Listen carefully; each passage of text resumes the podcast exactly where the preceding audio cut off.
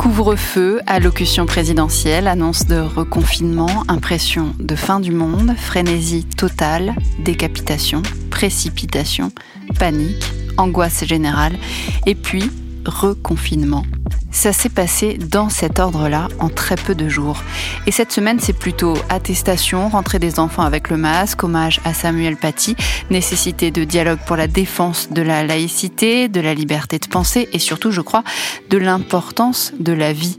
Le point commun dans tout ça, c'est ça, c'est la vie, la valeur de la vie, le caractère sacré de la vie humaine. On ne tue pas pour des idées, on ne laisse pas mourir les autres autour de nous pour des idées, on s'accroche à la vie, on la défend, la vie, quels que soient les moyens, avec le droit de se tromper, le droit de faire des erreurs, des mauvais choix, mais on ne la lâche pas, la vie. Rien ne vaut la vie. Il est là le point central, le point pivot, le lien entre tout ce qui nous arrive et c'est tout. J'ai envie de dire c'est tout. Parce qu'au-delà de cette évidence, au-delà de cette bataille fondamentale à l'humanité, c'est comme s'il n'y avait plus rien, comme si le seul et unique sens qu'on pouvait donner à nos existences aujourd'hui, il était là, sauver des vies, sauver la vie, sauver la vie en général, et lui laisser le temps de refleurir un jour. On réoubliera que c'était ça l'essentiel, sauver la vie, et on revivra.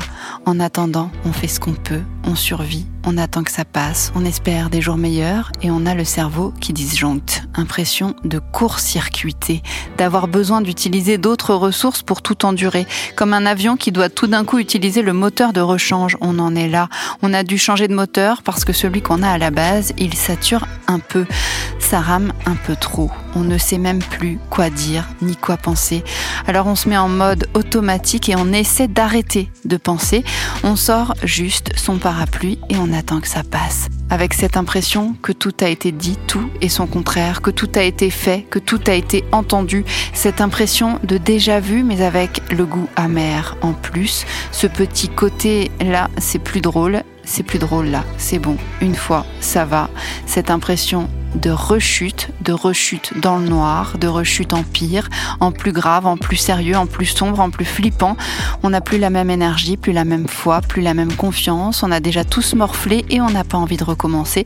C'est même plus de la lassitude, c'est de l'abattement, du découragement. Et pour certains, je pense aux soignants, aux hospitaliers en particulier, pour eux, du dégoût, de la colère, l'envie de vomir, juste ou de disparaître, comme si l'obscurité était un puits sans fond et l'obscurantisme ce qui fait qu'on n'en sort pas.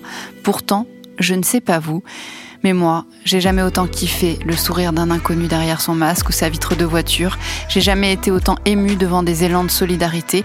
J'ai jamais autant apprécié des petits échanges de politesse. J'ai jamais à ce point saisi l'importance de la chaleur humaine. Il n'y a qu'une seule fleur dans le champ. Regardons-la, bichonnons-la, apprécions-la, épuisons-la toute l'énergie qui nous fera tenir jusqu'à ce que toutes les autres fleurs du champ repoussent. Ce jour-là, peut-être qu'on aura compris à quel point il faut prendre soin de chacune de ces fleurs.